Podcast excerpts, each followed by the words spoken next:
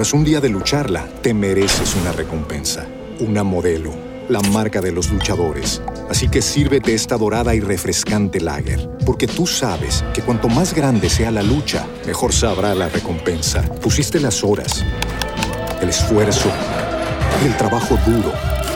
Tú eres un luchador y esta cerveza es para ti. Modelo, la marca de los luchadores. Todo con medida, importada por Crown Imports, Chicago, Illinois. Amplify your career through training and development solutions specifically designed for federal government professionals. From courses to help you attain or retain certification, to individualized coaching services, to programs that hone your leadership skills and business acumen, Management Concepts optimizes your professional development. Online, in person, individually, or groups, it's training that's measurably better. Learn more at managementconcepts.com. That's managementconcepts.com.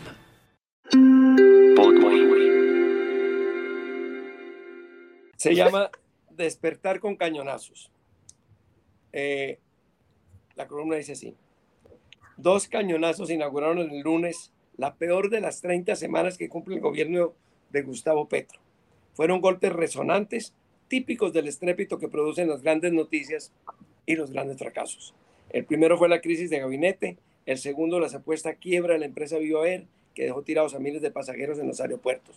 No incluyo en el polvorín las acusaciones contra el hermano y el hijo del jefe del Estado, porque espero para bien del país que se trate de malos entendidos y venganzas. Pero lo publicado es muy preocupante. Es infrecuente que se produzca una crisis de máximo nivel tan temprano y sin que se sepa por qué cayeron tres ministros. No hubo renuncias. A los tres los echó el presidente y es posible que ni siquiera en todos los casos les hubiera comunicado el cese en persona. Los rumores corren más veloces que la prensa y lo único claro es que Alejandro Gaviria, ministro de Educación, no dimitió Petro por discrepancias sobre el proyecto de ley que cambia el sistema de salud pública. Marisabel Urrutia, de Deportes, levantaba pesas y ahora levanta polémicas. Ella denuncia presiones para adjudicar contratos y sus malquerientes afirman que una gran atleta no necesariamente va a ser una gran ministra. La salida de Patricia Lisa de Cultura no tiene hasta ahora una explicación convincente. El presidente adornó los despidos con prédicas sobre el carácter diverso de su mandato. No deja de ser paradójico que se exalte la riqueza de la variedad y se castigue en el mismo acto a quien discrepa de manera leal. Lo que molestó a Petro, según parece, fue la filtración del documento interno que había presentado Gaviria contra el plan de salud. Pienso que es sano y lógico que estos debates no se queden en archivos secretos y lleguen a los ciudadanos, que son los que eligen y sufran. Hay que admirar el impulso renovador que mueve a Petro. Él lo ofreció a la ciudadanía y la ciudadanía lo aceptó. Pero el reto no es solo cambiar, sino saber cambiar.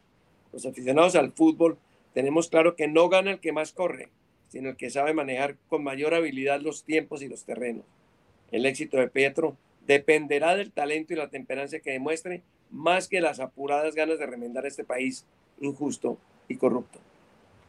Tiene cuatro años para probar que a Colombia le conviene seguir eligiendo regímenes democráticos y progresistas prolongadores de su obra. Poco tiempo para acertar, pero demasiado para equivocarse. Precipitud y afán son siniestros consejeros. No es necesario ser Einstein para entender que algo falló en el caso de los ministros defenestrados, o los escogidos no encajaron con lo que el cargo pedía, o hubo intereses que los hicieron desencajar, o el jefe de todos no supo incorporarlos al equipo. Mal mensaje de todos modos. Mal mensaje que obliga a recordar lo que auguró Alejandro Gaviria hace unos meses según lo trajeron a cuento varios medios de comunicación. Cito entre comillas aquel comentario de Gaviria que se lo hizo a el, eh, el periodista humorista. El primer año, Petro nombra un buen gabinete de unidad nacional. No lo logra cohesionar. Pasan seis u ocho meses y no pasa mucho. Se le desbarata el gobierno y Petro empieza a tutear como loco. Esperamos por el bien del país que, Gaviria, que Gaviria resulte mejor profesor que poeta. Perdón, que profeta. El segundo fracaso estrepitoso es el de la aerolínea Viva Air, que de la noche a la mañana dejó tirados a más de 17 mil pasajeros. El espectáculo de las familias, calculado y deprimente, despide un insoportable tufo a Tongo. Hasta el fiscal Francisco Barbosa, de acomodaticio olfato, ha percibido la pestilencia y anuncia una investigación para determinar si se produjo una estafa masiva o quizá otros delitos. Sobre esto escuchamos ya a una autoridad, que es el doctor Pedro Felipe Robledo.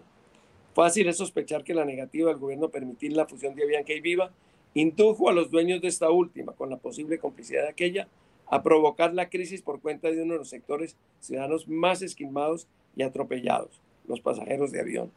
Chantaje, burla, desafío, por lo pronto un abuso que merece sanciones y que al de comprobarse acabaría de ensuciar la marca de Avianca, esa compañía que en otros tiempos los colombianos sentíamos como algo propio y que ahora atropella a muchos de sus clientes sin reparos. Un segundo tema que es el disparatorio bogotano, que no se ha mencionado entre todas las calamidades de la semana, pero lo voy a mencionar. Bogotá también padeció un nuevo fracaso, el de la alcaldía en la lucha contra la contaminación. El lunes, intempestivamente, el gobierno bogotano redujo aún más los horarios de los carros, aún los que pagan un elevado impuesto disfrazado de gesto solidario para trabajar todos los días o ahorrarse los peligros de ese campo minado de delincuentes que es la ciudad. El problema es que la alcaldesa gobierna pensando en cifras, no en seres humanos. Muy meritoria en otros campos, Claudia López no parece comprometida en una guerra contra el automóvil, sino contra los automovilistas que sufren sus mercuriales decisiones. Ya no es solo el rompecabezas de pico y placa tan enredado que exige resolver ecuaciones de tercer grado antes de pisar la calle. Ahora se anuncia el apretujado corredor verde de la séptima, con unos arbolitos, idas, vueltas, revueltas, trozos en un sentido y trozos en el contrario, todo en una precaria y tradicional calzada. Al mismo tiempo, puesto que la administración despilfarra contratos para deshacer lo que acaba de construir, parece que la reciente y costosa ciclovía de la carrera 11 será desbaratada para abrir paso a los automotores. ¿Y a dónde pasarán los ciclistas? A los andenes, naturalmente, porque en la lista de antipatías de la alcaldesa, los únicos que superan a los automovilistas son los peatones, arrasados a toda hora en sus propios predios por motos, bicicletas, ciclomotores y patinetas. Y finalizo con una esquila que dice, la acción campesina contra la policía en el Caguán, con incendio de instalaciones petroleras y dos muertos, cerró esta tremenda semana y marcó una ruptura con el gobierno que quiere representar a las clases populares. Tras un día de lucharla, te mereces una recompensa, una modelo, la marca de los luchadores. Así que sírvete esta dorada y refrescante lager, porque tú sabes que cuanto más grande sea la lucha, mejor sabrá la recompensa. Pusiste las horas, el esfuerzo, el trabajo duro. Tú eres un luchador y esta cerveza es para ti. Modelo, la marca de los luchadores. Todo con medida, importada por Crown Imports, Chicago, Illinois. Amplify your career through training and development solutions specifically designed for federal government professionals. From courses to help you attain or retain certification, to individualized coaching services, to programs that hone your leadership skills and business acumen, Management Concepts optimizes your professional development. Online, in person, individually, or groups, it's training that's measurably better. Learn more at managementconcepts.com. That's managementconcepts.com.